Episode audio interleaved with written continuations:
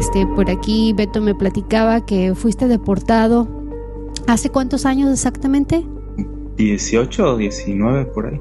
Eres mi gran amigo de pues desde que nos conocimos en la universidad. Y entonces en una de esas, pues me acuerdo que terminamos la carrera, te viniste a Estados Unidos. Eh, estuvimos en la casa de mi mamá los dos por un tiempo y luego en eso viene la deportación. Y desde entonces, pues no he, yo tampoco he podido ir a México, entonces por muchos años también siento como que no hemos tenido así esa conexión con nuestro país, con México, pero algo que me impactó desde ese entonces era que tú dijiste, mandaste una carta cuando llegaste a México y dijiste, pues ya estoy en mi país y ya soy libre y pues aquí Dios me tiene, ¿no? O sea, como que aceptaste lo que Dios tenía para ti y dijiste, aquí le voy a dar, aquí me trajo Dios y aquí le voy a dar.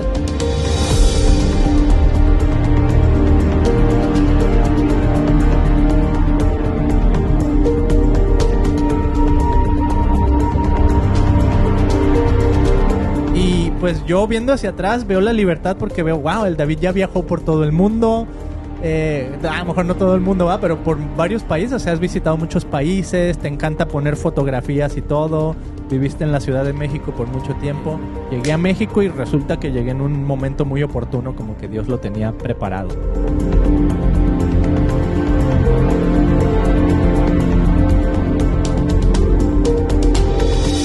Que justo eh, llego y a los dos, tres meses, una, de las tías más queridas de la familia este, le detectan el cáncer. Ella vivía en un pueblito y se estuvo viniendo justo a mi casa, aquí a la capital del estado, para todos los procesos que, que les dan, ¿no? De quimios, radios y eso. Y pues fue un buen tiempo porque mi casa era el lugar donde venían todos los primos y tíos a verla, ¿no? Y, y mi tía estuvo aquí, pues oraba con ella, les compartimos, aprovechando a todos los que venían. Pues el señor decide llevarse a mi tía y eso no fue lo, lo más, el clímax de ese problema, sino que a los meses se lo detectan a mi mamá y que ya estaba muy terminal todo el asunto, muy drástico. Pero pues el Señor lo permitió, este un tiempo muy bonito porque ahora que volteas atrás, ¿no? Yo tenía que a lo mucho tres años de cristiano, o sea, realmente no tenía mucho madurez ni conocimiento. Y ahí es donde ves, ¿no? Cómo es Dios el que hace las cosas. Este, porque me dio la madurez para enfrentar el problema, me dio el, pues el fruto, el dominio, la templanza, todo lo que se requiere para poder ser como el soporte emocional de tu, de tu casa, de tu familia, el buscar la dirección de Dios, el no quedarte con lo que pues, lo, lo natural, la lógica de lo que se está moviendo aquí, los médicos, y buscar este, pues esa, ese pronto auxilio que solo viene de Dios. Y fue una etapa padre porque pues Dios la sacó de ahí, este Mm. ya, creo que ya cumplió 16, 16 años de eso, Wow. algo así, de que ya fue totalmente libre del- de, la, de la enfermedad. Y al día de hoy, pues mi mamá, a pesar de que está grande, pues ella sigue fuerte y sube y baja y no se detiene.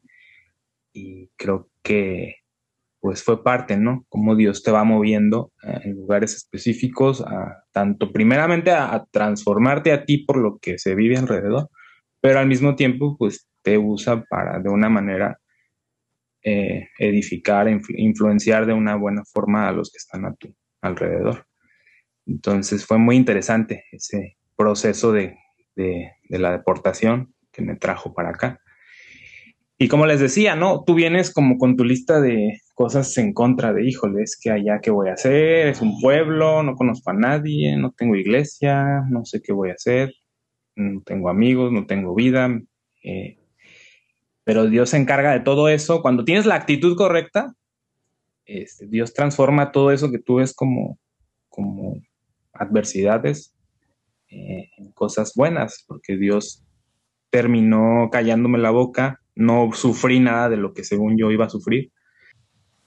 Y donde no, donde ves que dices, es que aquí, que, como decía, ¿no? Qué, qué, qué bueno puede salir de, de este lugar, como le dijeron a Jesús, ¿no? Qué bueno puede salir de, De Nazaret. Mm. Entonces, Entonces eh, es igual, a veces donde uno cree que no hay nada, este, Dios ya tiene algo. Hay una, hay un, en, ay, ¿dónde dice esto de que Ah, en Efesios creo que. Invéntatela. Aquí diario nos inventamos las citas bíblicas. Ahí, está en la Biblia, les decimos. O, cambiamos al nombre de personas. Ah, sí, por cierto. por cierto, la otra vez Mili está diciendo Ezequiel, Ezequiel, Ezequiel. No era Ezequiel, era Ezequías. Pero nadie se dio cuenta, así es que... Es que la onda, David, es que muchos de nuestros amigos que están escuchándonos pues no van a la iglesia, ¿va? Y sí conocen de Jesús y saben así, más o menos lo han escuchado. Sí, como ese es un acompañamiento, ¿no? O sea, es, eh, la iglesia se convierte en ese acompañamiento, es como vas a, se te suple una necesidad, como dices, que no la vas a recibir en, en Sí, y mira, yo veo, yo veo gente aquí en Estados Unidos que están bien solos. Están bien solos porque no tienen lo que uno tiene, no tienen esa familia o ese Dios en sus corazones y digo, ¿cómo le hacen? Oye, pero está padre eso, sorry, es que está padre eso porque es básicamente lo que está diciendo David, que cuando se regresó a México, o sea, apenas tenía tres años de, de, conocer a Jesús, ¿verdad? De empezar a conocer a Jesús. Entonces, ¿cómo en esos, en esos tres años ya había como una nueva necesidad de encontrar esa familia espiritual. Mm.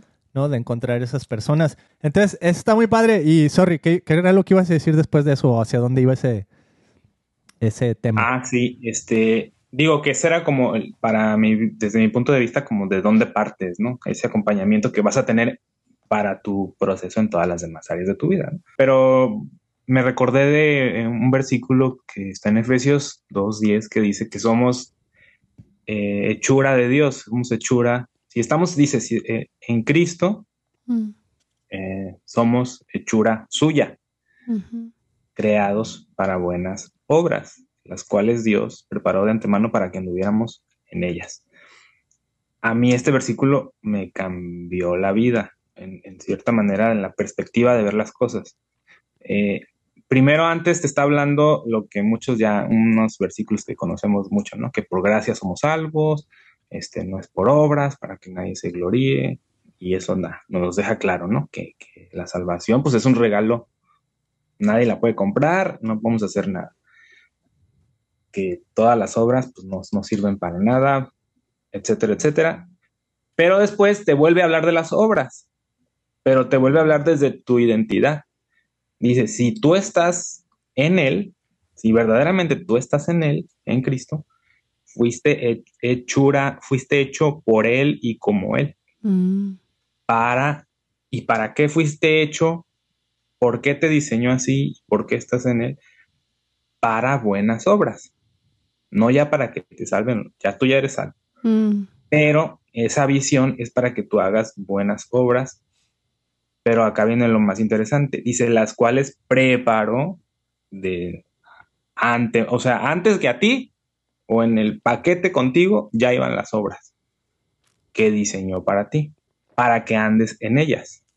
Y yo cuando eh, en el tiempo que me dio esa, el, entendimiento de esto, eh, haz cuenta que vi como una visión, me mostró como una visión.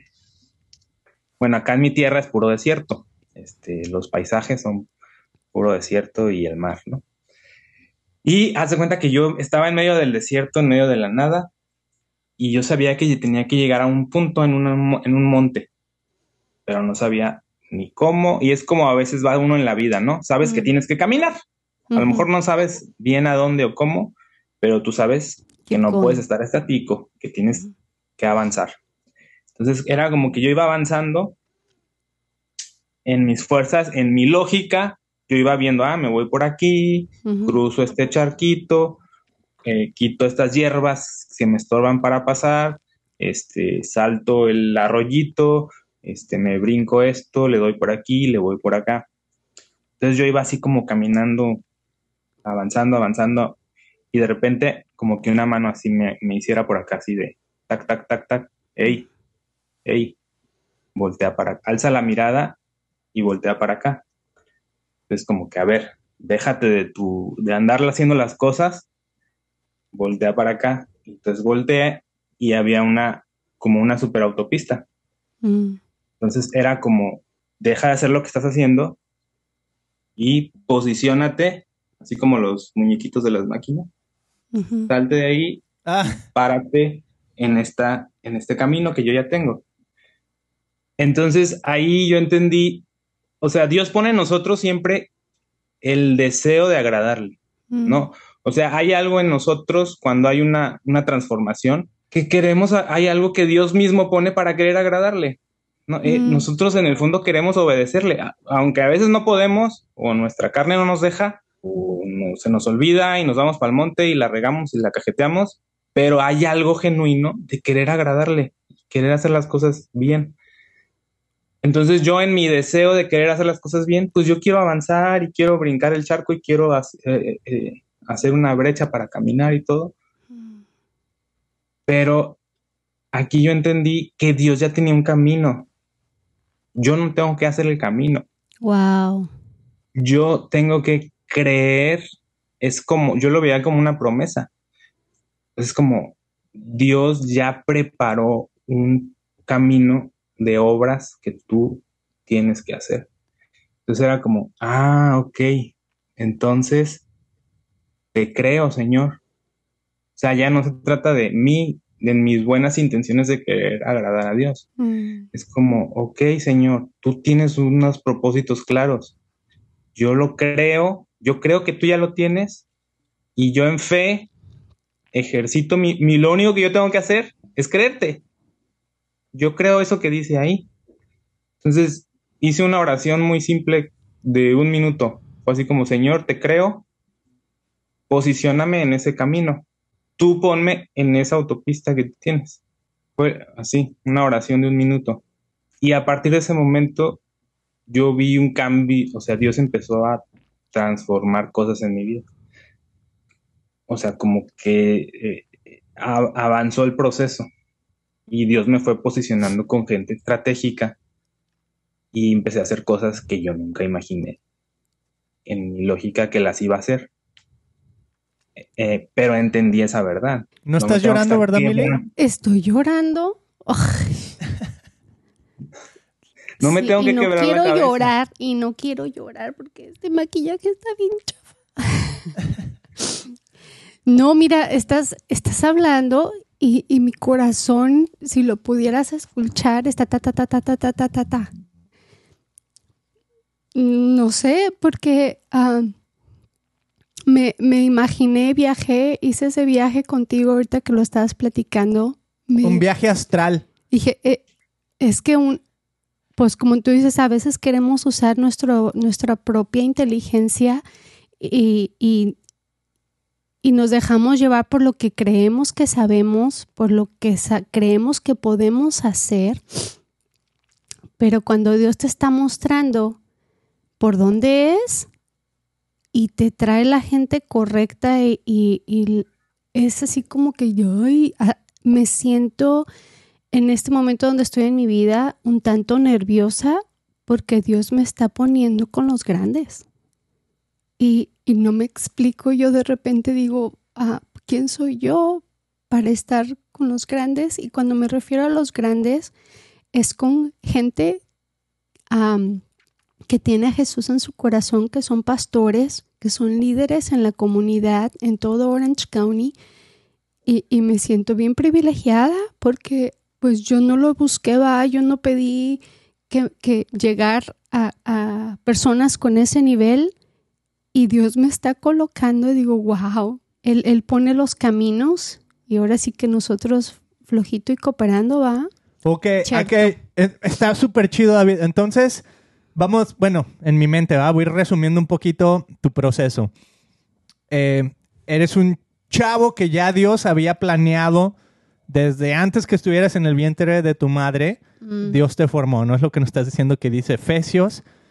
Y no solo eso, sino que Él ya había preparado obras que no confundir con, con ganarme el cielo por obras o algo así, ¿no? O sea, no tiene que ver con eso. Es una vez que conoces a Dios desde tu identidad, las obras ya están preparadas para ti, pero eso lo tienes que descubrir al tú aceptar y creerle a Dios quién eres, ¿verdad? La identidad que Él dice, tú eres mi hijo y yo tengo un camino para ti, yo tengo una carretera por donde te quiero llevar, pero tú te la crees, tú quieres estar en esta carretera y esa es nuestra parte y nuestra responsabilidad.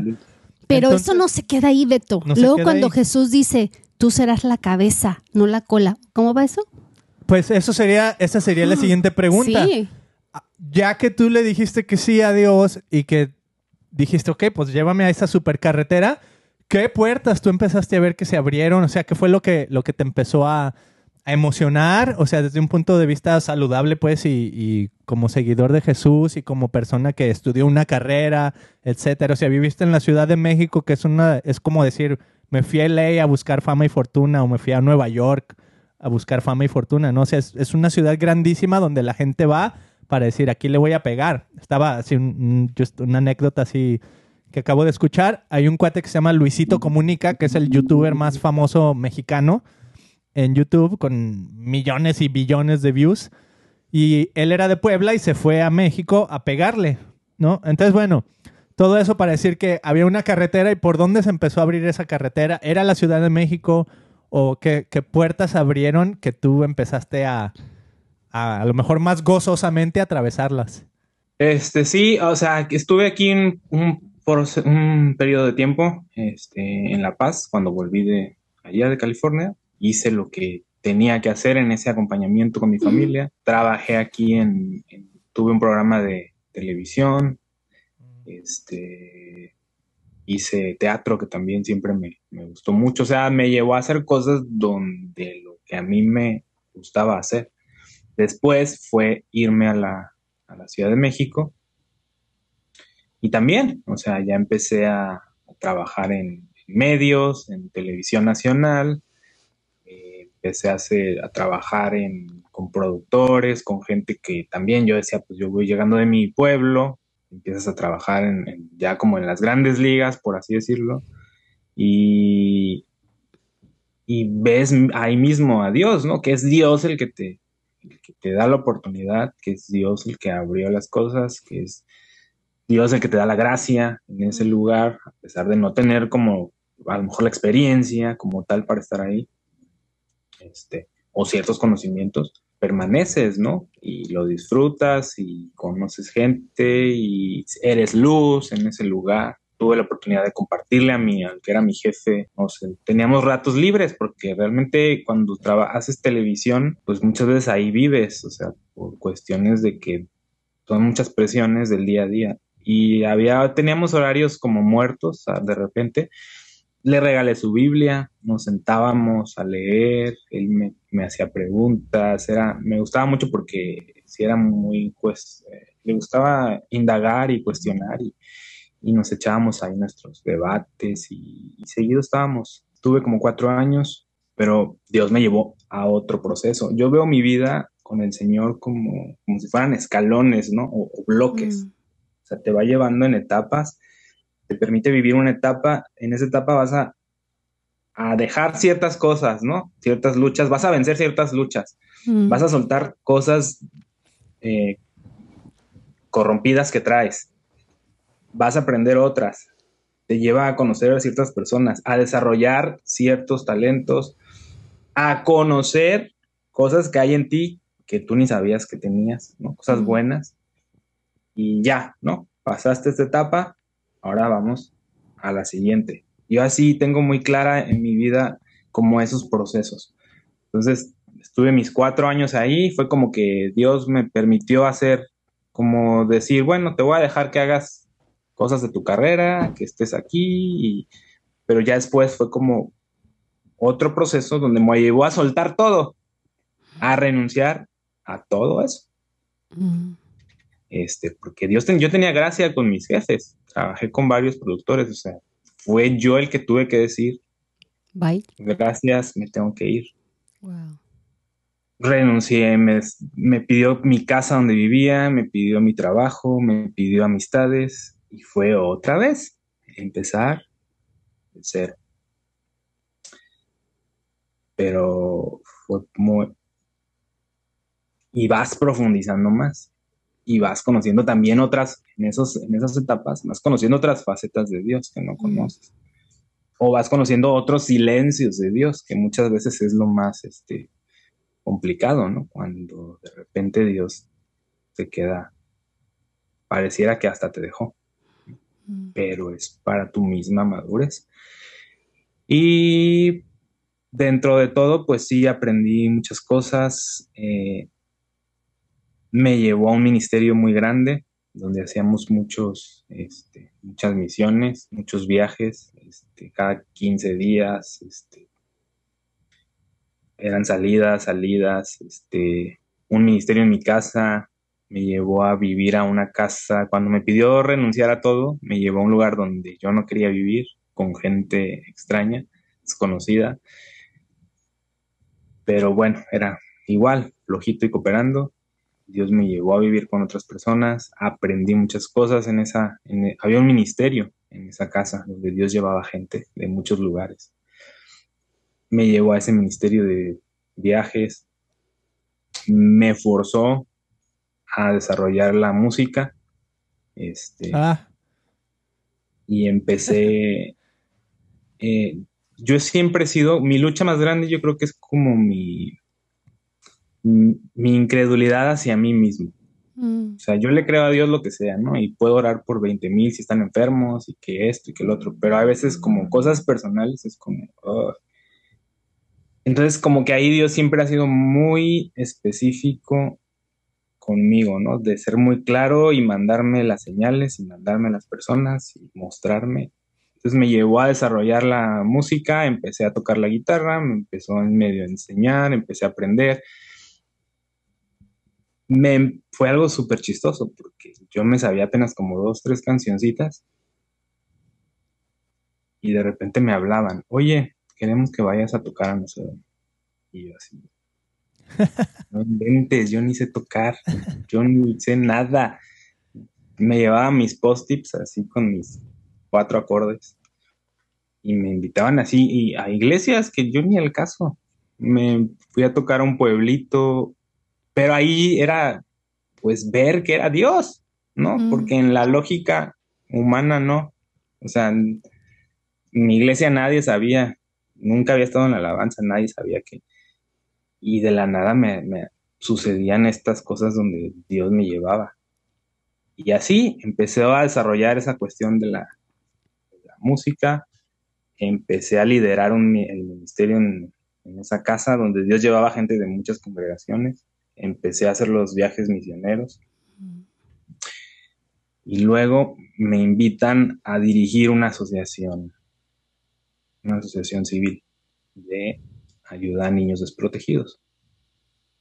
Eso fue como también, o sea, por así decirlo, sin ser nadie, mm. ¿no? En los ámbitos humanos, sin tener palancas, sin conocer a nadie, que de la nada te llamen para que coordines un ministerio, un área de más de 30 áreas de servicio. Wow. De más de 200 voluntarios. Qué loco. Y. Pero siempre como que Dios me iba preparando. Cuando se va a abrir una puerta, era como. Ya vas teniendo claro ciertas cosas y ya sabes que es de Dios. Y ya sabes que, ok, aunque no quieras, ok, sí,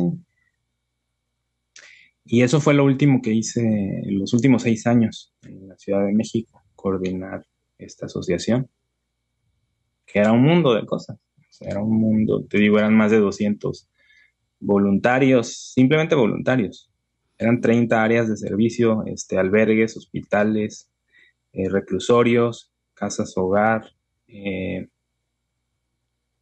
centros de integración familiar, eh, anexos de adicciones, era un mundo de cosas.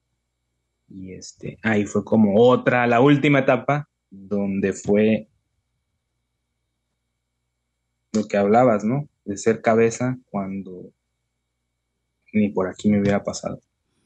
Y de hacer cosas que en mi vida había hecho. Y, y es muy interesante porque Dios me, me, fue llamando, ¿no? O sea, yo te quiero para mí, quiero que hagas esto, y te quiero preparar, Y era como, ok, te estoy sirviendo, Señor, pero al mismo tiempo me permitía hacer cosas de mi carrera.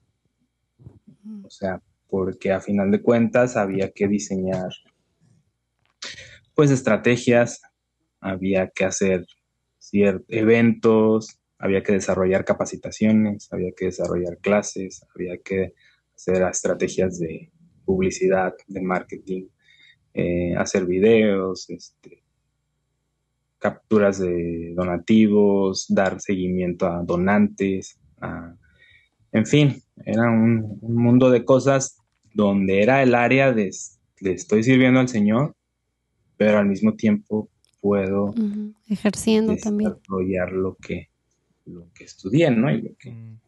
Oye, está bien interesante porque la primera fase de esa carretera, como tú estás diciendo, son como escalones, ¿no?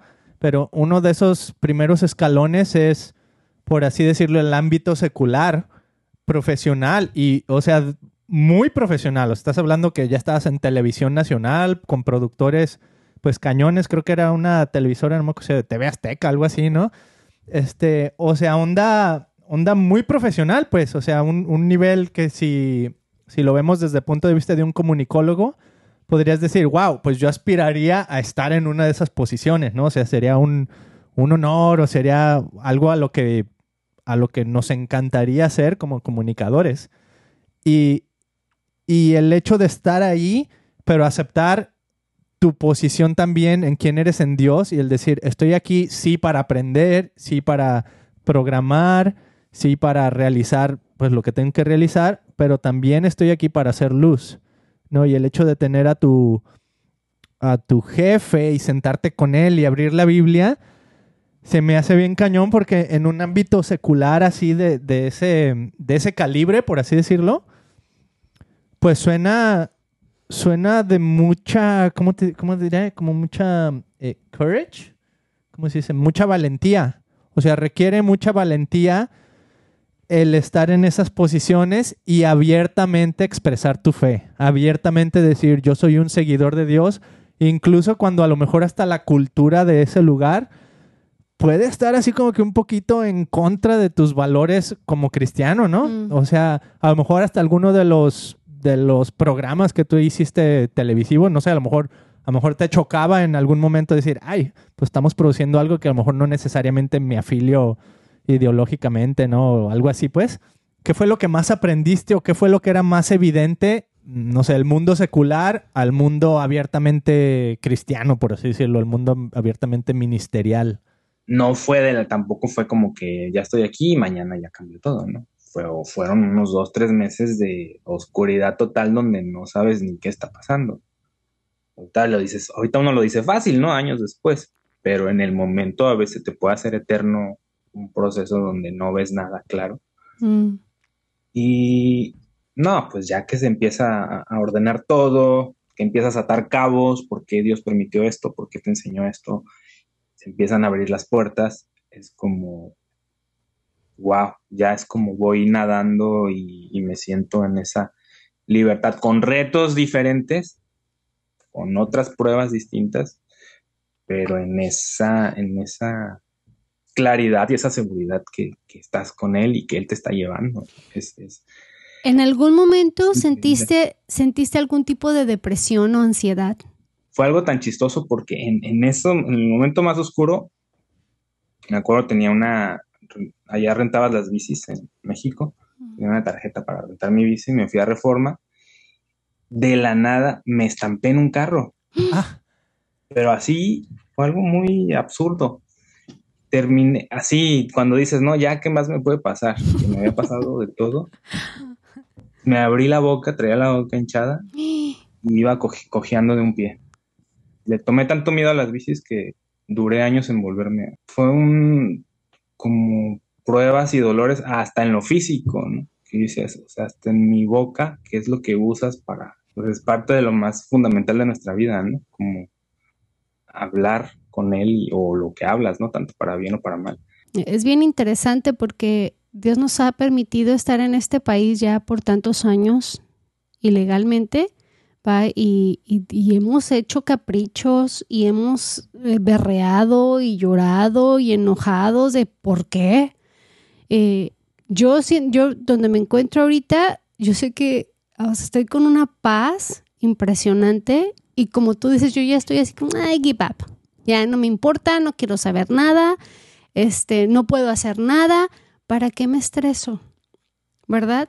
Si Dios, si tú algún día quieres que yo sea legal en este país, es porque tú me vas a usar, porque tú me vas a llevar a otros lugares, pero si ahorita donde me no quieres que me mueva. Hablando de deportaciones, cuando los, primeros años viviendo aquí en, California, yo le decía a Dios, Dios, deportan a todo mundo, ¿por qué a mí no? Que me deporten, que me deporten, que me lleven, va, porque mi corazón no estaba aquí, yo quería estar cerca de mi familia, para mí fue muy duro esa separación de, de mis hermanos, de mi abuelita, de mis tíos, fue, muy, muy difícil, pero bueno, como tú dices, Dios nos, nos, nos permite vivir etapas que uno pues tiene que ir superando e ir moviéndose, va, y, esos bloques, me encantó como en lugar de etapas usaste como bloques de la vida.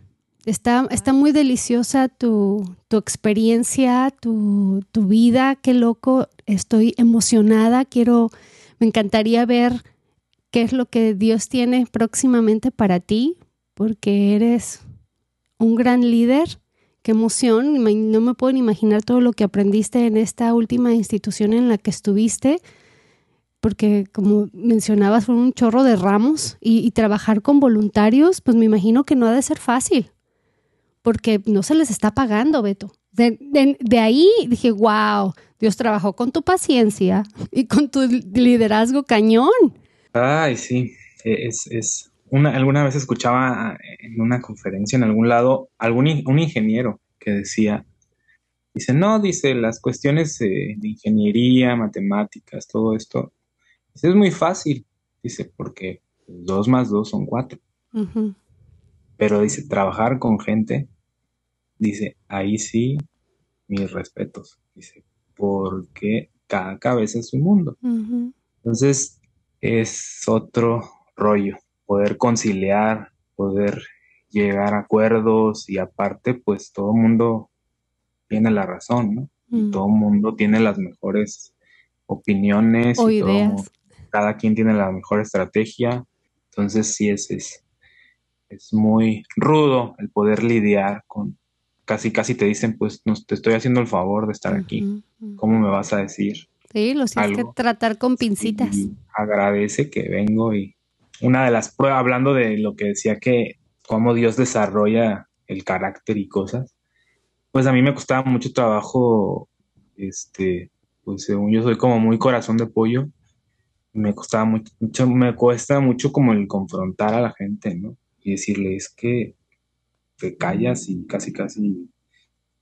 Y, y fue padre porque en esa etapa Dios me llevó a eso, ¿no? Cómo poder disciplinar a las personas como hasta aún a un voluntario, ¿no? Que cree que necesita su nicho y su altarcito, mm.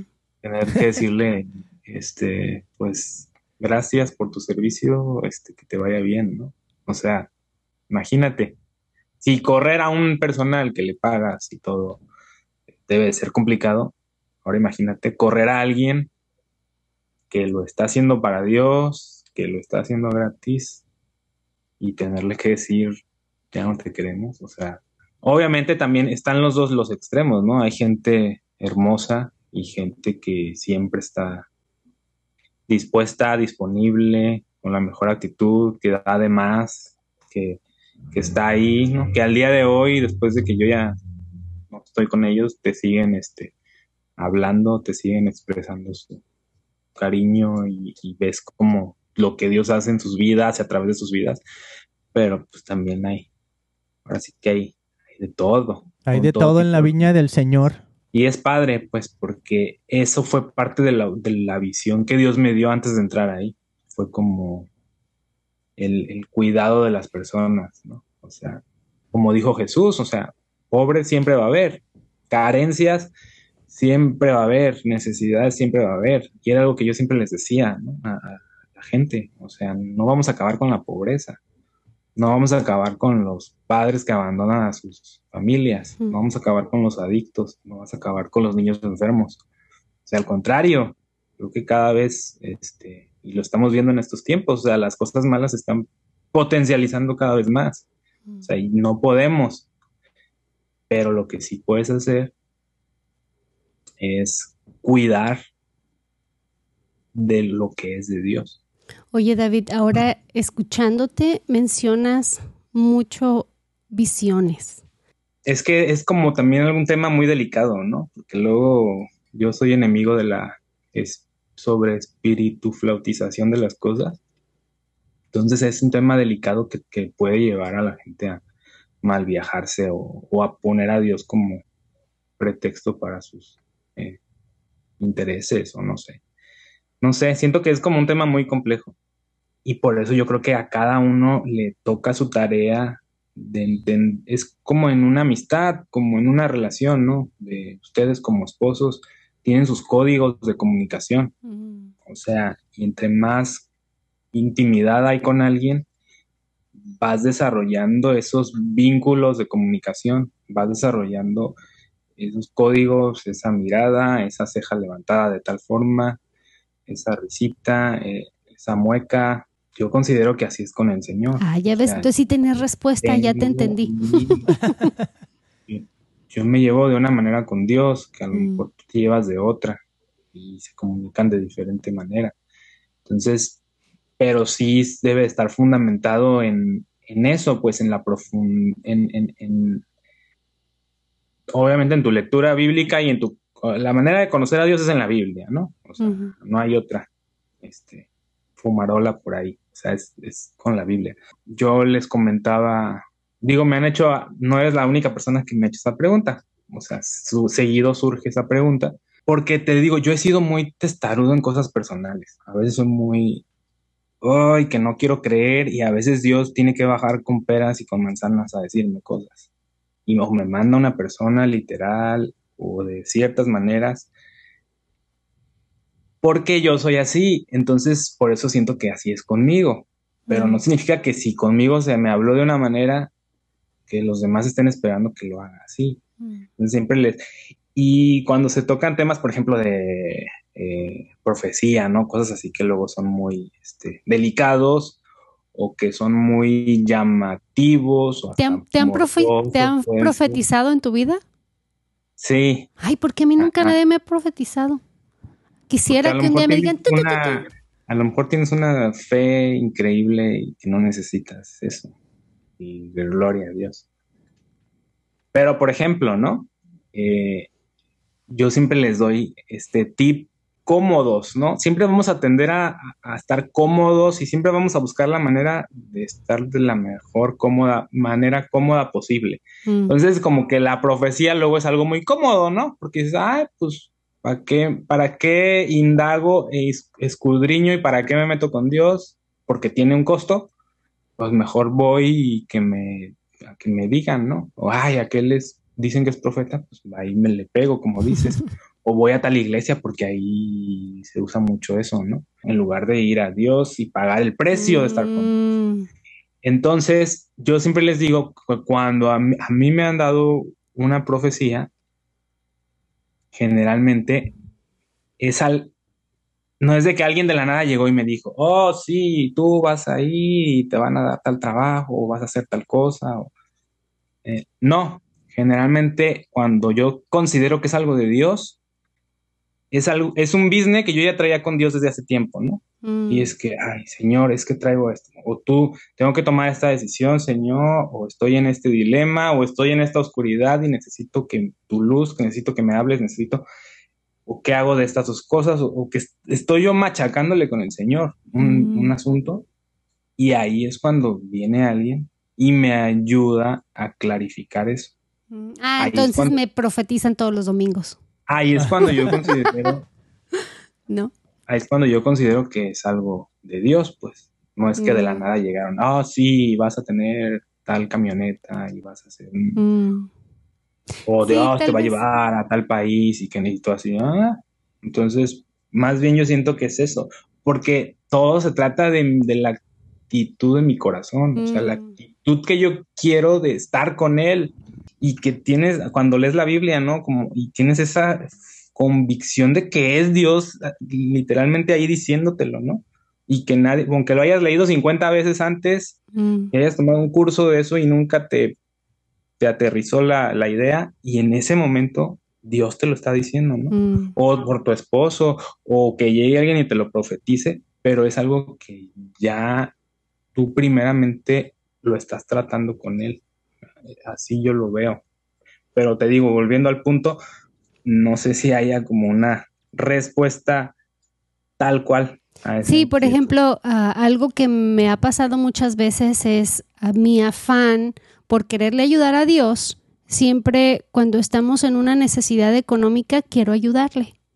¿va? Y digo, no, me voy a buscar trabajo y voy a hacer y voy a hacer unas llamadas y muevo cielo, mar y tierra, hablo con medio mundo, ya sabes, ¿va? Cuando uno lo quiere hacer en sus propias fuerzas y es bien incómodo y es bien difícil, me siento bien incómoda y estoy eh, ansiosa y desesperada y no sé ni qué hacer.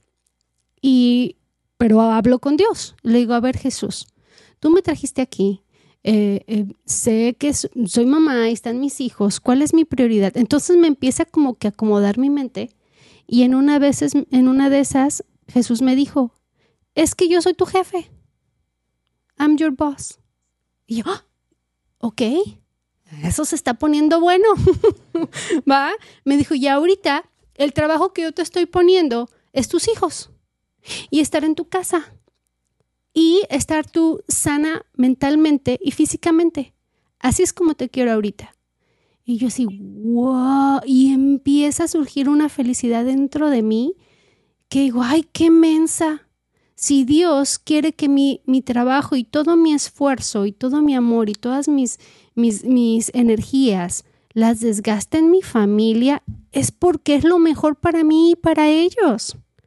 O sea, tú no sabes cómo yo disfruto mi vida en este momento. Me siento la mujer más plena y feliz del mundo porque ya no le estoy ayudando a Dios. Porque ya he puesto mi confianza a Él, en Él al 100% y mi, y mi semana regular de lunes a viernes es en las mañanas, se arreglan los niños, les hago el desayuno, se van a la escuela y me enfoco en mi casa y en Dios. Mientras estoy haciendo, yo soy multitask, como casi todas las mujeres. este, estoy escuchando la palabra de Dios. Estoy leyendo, escuchando la Biblia porque yo la estoy limpiando, moviendo. Entonces imagínate, son que desde las 8 de la mañana hasta las 2.40 que me tengo que ir por mis hijos, yo estoy haciendo qué hacer, estoy haciendo la comida, estoy lavando, estoy haciendo ejercicio y solamente todo se trata de Jesús y yo, mientras, y el perro, que está ahí a un lado. y, digo, wow, o sea, haz de cuenta que ahorita estoy en una capacitación mm. extrema.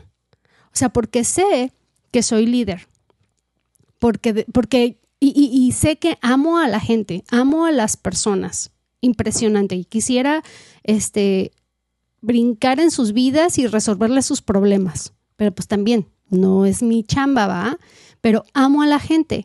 Entonces, ah, estoy disfrutando cada momento de lo que me toca. Ahora, estar aquí en este podcast y me siento como respaldada por Dios y por mi líder, mi pastor. Ah, entonces sí, ya le gusta que hagamos esto, ¿verdad? Y, y prácticamente eh, Dios no lo ha acomodado todo. Ahora, como eh, yo tengo ese mismo problema de que haceré yo, yo no soy comunicóloga y no tengo voz de locutora. No me gusta hablar. Pero eso es lo que yo pienso de mí, es mi percepción. Y cuando salgo allá afuera y alguien, gente que me conoce y ve el podcast, oye, qué buenísimo, échale ganas, no, la verdad que, y me empiezan a halagar, digo, wow, Jesús, realmente tú me estás dando gracia para dar tu mensaje, ¿verdad? Entonces, ah, tal vez a lo que yo me refería, así de cuando alguien viene y de que te toca y te da una profecía, esa nunca me ha tocado. A lo mejor por el ambiente en el que estoy, pero sí, en realidad Dios me habla todo el tiempo y le digo a Beto, en mi iglesia estoy tan feliz y contenta porque no hay un domingo que yo salga sin aprender algo nuevo. Como que mi actitud ahorita está chida, porque he tenido actitudes en el pasado ay, que ni yo me aguanto. todos, yo creo. Hasta no, Beto. no, Beto no.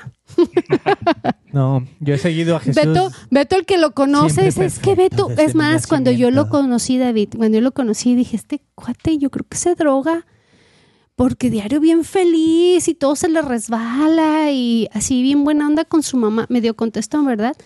Pero así como que, o sea, esa felicidad yo decía, pues que me pase tantita o que, hace, ¿va? Yo quiero lo que él tiene. Tengo droga. Y, así fue como me evangelicó. Mire, señora, ese video le puse el otro día de nuestro hermano Facundo. Se lo puse a los niños. ¿Tú crees? El de, mire niños, digo, mire señora, vendo, vendo galletas y droga. Ay, ese Facundo, sigan orando por él. Pero bueno, oye, ay, es que hay por, por tanto por dónde darle David, pero me voy a, a lo mejor por eso se me vino el Facundo.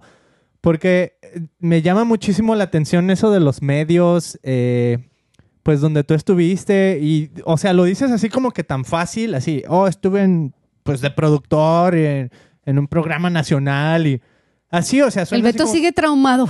Suena así como que, Mi wow. sueño. No, o sea, simplemente el impacto que tiene algo así está cañón. O sea, a lo mejor tú no estás 100% así como que, ¿cómo te diré?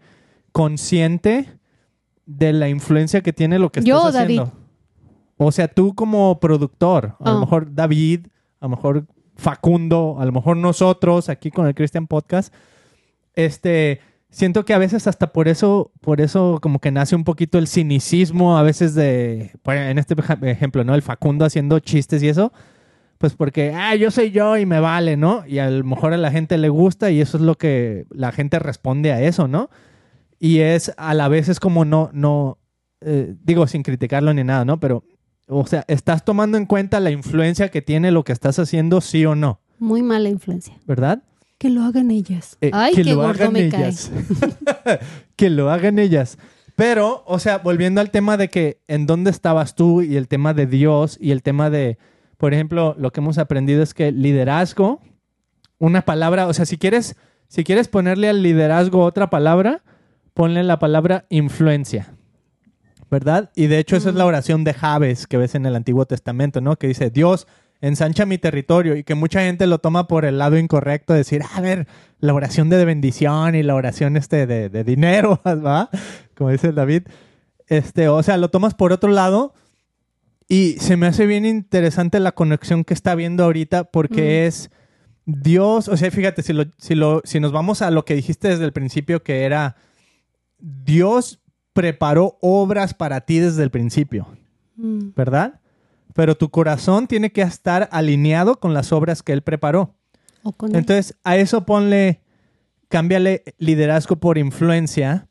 Y es decir, la influencia que Dios quiere tener a través de ti tiene que tener el corazón correcto mm. detrás de él. Y está bien cañón, Beto, porque ahora que hablas de influencia, es que está de moda todo mundo ah. quiere ser. Sí, pues hasta hay los influencers, ¿no? Ya sí, es, un es, una, moda. Un cargo, ¿no? y, y, ves el, y está bien cañón porque ves el TikTok, queremos tener la foto más bonita o decir las mejores palabras o la mejor frase o la mejor, no sé. Deja tú ya las palabras, ya es más bien entre más enseñas, más, más vendes. Más vendes. Sí, tienes más influencia, impacto, influencia tienes.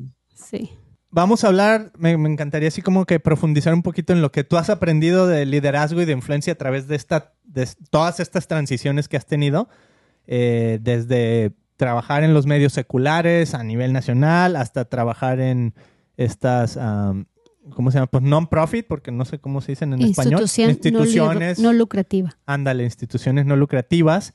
O sea, todo es influencia y con Dios es, estas son mis obras que quiero hacer hazlas con el corazón correcto y entonces tu liderazgo va a crecer. O sea, las personas a las que vas a llegar, el hecho de tener 200 personas a tu cargo es, es que Dios confía en ti, ¿no? O sea, es que, y, el hecho de, de tener que decirle a una persona, ¿sabes qué? Pues gracias, pero ya no vengas cuando tú eres una persona que, como tú dices, yo me identifico con ese lado tuyo porque yo soy peacemaker, yo soy pacifista. ¿No? Entonces a mí me, me es muy difícil para mí confrontar a alguien en lo que sea, hasta mis propios hijos, ¿no? A veces Ay, eso iba a decir, no manches. ¿Verdad? A veces confrontarlos con, con, algo que han hecho, pues mejor ve con Mili, porque Mili sí te va a poner una cajetiza, ¿no? Ah, qué mancha. Bueno, una cajetiza sabia. Lo que es.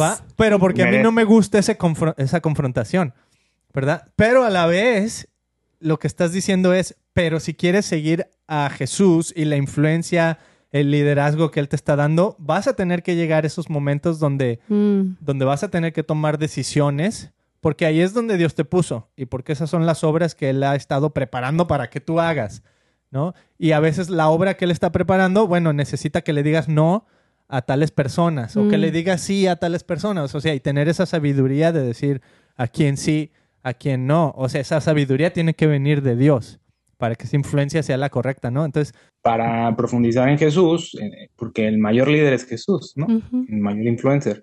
Entonces, creo que había dos cosas importantes a rescatar, que era, la, como decía Beto, la visión, él sabía a lo que venía, y la obediencia y mm. dependencia a Dios. Entonces, al ser él claro a lo que vengo y dependo y obedezco, estaba siendo siervo de Dios, por eso logró ese éxito. Mm, dependo y obedezco. Y es lo mismo para nosotros. O sea, busco el favor de los hombres o de Dios, pues si busco el de Dios, realmente tengo la claridad de la visión y obedezco, ¿no? Aunque se me echen encima. Y también el, éxito de ese influen, influenterismo, de ese de ser influencia, de ser líder. O sea, Jesús fue el gran líder y vean cómo terminó. Muerto. bueno, pero resucitó. Sí, sí, cierto, sacrificio, sí, cierto. Y no lo bajaron de blasfemo, lo tiraron de loco, lo prefirieron que a un delincuente, este, la muerte peor, etcétera, etcétera. Y súmale, ¿no? Que aún dicen, ¿no? Que ni su misma familia luego lo, se la creía de repente, ¿no? Sus mismos de sangre. Bueno, y ahí les podríamos sumar muchas cosas. Entonces, realmente, ¿qué sería un, también sería claro ver qué sería el éxito en un liderazgo, si lo estamos viendo como algo mm. bueno, ¿no? Como, ay, soy bendecido porque Dios me llamó a ser líder o influencia, pero ¿para qué? ¿No? o en qué parámetros, ¿no? Porque siempre va a estar los parámetros igual, los parámetros del mundo y los parámetros de Dios. Y a veces como cristianos, sí queremos que Dios, pero en los parámetros del mundo. Oye, es como si, por ejemplo, yo quisiera agradar a mi hijo con mi estilo de vida. Si yo hiciera eso, estaría echado a perder ese niño. ¿Por qué? Porque entonces sería yo su amiga, ¿verdad? No sería su madre. Yo como su madre, mi responsabilidad es enseñarle, ¿va? Eh, soy su maestra. Entonces, si yo quiero agradarte, entonces voy a ser una mamá permisible. De que, ay, sí, hazlo, pues, oh, sí, ve, oh, sí, no lo hagas, oh, sí, lo que tú quieras, hijo. Ese niño no va a valer nada para un futuro. Pero si me creo quien soy, que tengo una responsabilidad muy grande y soy su mamá, no soy su amiga. Oh, ya. A ver, o sea que, sí, porque, chécate, o sea, vamos a ponernos desde el punto de vista que somos hijos de Dios, ¿verdad? Y como hijos de Dios, pues vamos pensando cómo funciona ser hijo aquí en la tierra, así, hijo de un papá este, normal, ¿no? Entonces, por ejemplo, sí, cuando nuestros hijos vienen a nosotros con alguna pregunta, ellos en su corazón ya tienen la respuesta. Y la respuesta es lo que ellos quieren escuchar, ¿verdad? Ellos vienen con la pregunta y te dicen, por e, un ejemplo así X, ¿no? ¿Me puedo comer esta galleta así llenísima de azúcar y... Brownie. Corn fructose syrup y lo que sea, ¿va? Un brownie. Me lo puedo comer, pero te preguntan, ¿verdad? Te preguntan, ¿me puedo comer esto? Y le dices, no. Y entonces empiezan a elaborar todo tipo de, ¿cómo se dice? De argumentos de decir, no, pero es ah. que esto y que aquello y que no sé qué. Y entonces uno como papá, papá, siempre la pregunta es, bueno, pues, ¿para qué me estás preguntando si en realidad lo que tú quieres hacer es comerte la galleta, ¿verdad?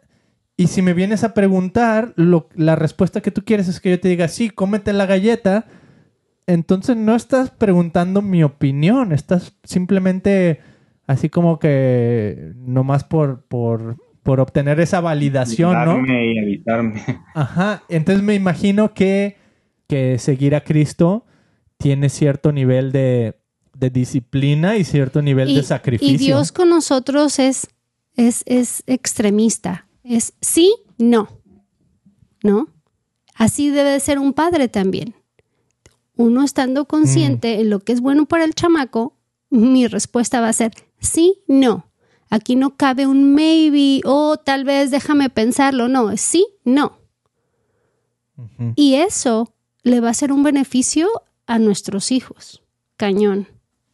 Sí, a lo mejor en el igual como con nosotros, como hijos de Dios. A lo mejor en el momento no lo entiendes, o a lo mejor en el momento te cae mal, o a lo mejor en el momento dudas si es Dios o no, pero a la larga, si lo si cumples en eso poquito, a la larga vas a ver el, beneficio y el por qué. Que es donde ahora estás, ¿no? Entonces, pues vamos a darle tipo así llegando a la conclusión de esta, de esta plática. Me encanta que David por ejemplo, aquí en el chat se llama David de la Paz. Y una es porque, pues, de ahí viene, de La Paz, Baja California. Mm. Pero también siento que tiene, por ejemplo, hace rato decías, hace, cuando empezamos, algo así como que Jesús salió de Nazaret, ¿no? Y que alguien dijo por ahí, ¿puede algo bueno venir de Nazaret? Básicamente eso que a lo mejor hubiera sido como tu debilidad, lo estás convirtiendo en parte de tu identidad. Soy David de la Paz. Y además no solo eso, sino que estás diciendo que algo de lo que has aprendido en estos, en estos 15 años en que después de tu deportación de Estados Unidos a, estar en México, volver a empezar en La Paz y luego volver a empezar en la Ciudad de México y luego volver a empezar acá, y que algo de lo que más has aprendido es a tener justicia, gozo y paz. A mí se me figura así como que todo se, se encapsula pues en que, wow, David de La Paz tiene completamente sentido. O sea, David de la Paz es no solamente tu nombre, es una experiencia que has vivido y es una identidad tuya que Dios te ha dado, ¿no? Que Dios te ha dado tiene auténticamente paz. Algo así, o sea, cuando llegué allá a México, eh, es una iglesia muy grande, era una iglesia muy grande y había muchos Davids. Ah. Entonces me empezaron a decir David, el de la paz, David la paz, David de la paz este, David Paz, Peace, Day from the Peace, Day Peace. Hicieron como 10 deformaciones, pero se me quedó David de la Paz. De hecho, cuando decían David Sánchez, nadie ¿Quién es ese? Allá todo el mundo sabe que soy David de la Paz, pero después lo entendí y Dios me lo... Cuando estaba leyendo un día las bienaventuranzas, cuando dice... Eh, los bienaventurados los pacificadores, porque serán mm. llamados hijos de Dios. Eh, digo, ya me lo, ya lo tenía así como que, porque soy David de la paz, David de la paz? Y cuando eso fue como, wow, pues yo soy un pacificador, o sea, mm. y yo soy un hijo y quiero ser un hijo y es, mi, es la meta en esta vida. Creo que el éxito más grande, volviendo al éxito, es ser hijo de Dios. Es lo que es nuestro máximo al que podemos aspirar. Y literal, o sea, fueron varias formas como me lo dijo, pero así fue así como que soy David de la Paz y es como parte de mi visión en la vida. Como mucha gente cuando dice que cuando habla conmigo dice que le, les transmito paz y tranquilidad, entonces también digo, bueno. Mm, ya ves, tengo galletas y paz. No queda, ¿verdad? No, no queda. La maté. Tu chiste está muy malo.